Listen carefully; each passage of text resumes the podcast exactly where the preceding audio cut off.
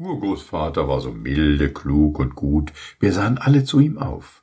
Er wurde eigentlich, soweit ich zurückdenken konnte, Großvater genannt, aber als der kleine Sohn meines Bruders Friedrich in die Familie kam, avancierte er zum Urgroßvater. Höher hinauf würde er wohl nicht mehr kommen. Er liebte uns alle, aber unsere Zeit schien er nicht recht zu lieben. Die alte Zeit war die gute Zeit, sagte er, bedachtsam und tüchtig war sie. Heutzutage ist ein solches Hasten, und alles schwankt auf und ab. Die Jugend führt das Wort, spricht selbst über Könige, als wären sie ihresgleichen. Jeder kann auf der Straße seine Lumpen in stinkendes Wasser tauchen und sie einem Ehrenmann um den Kopf winden.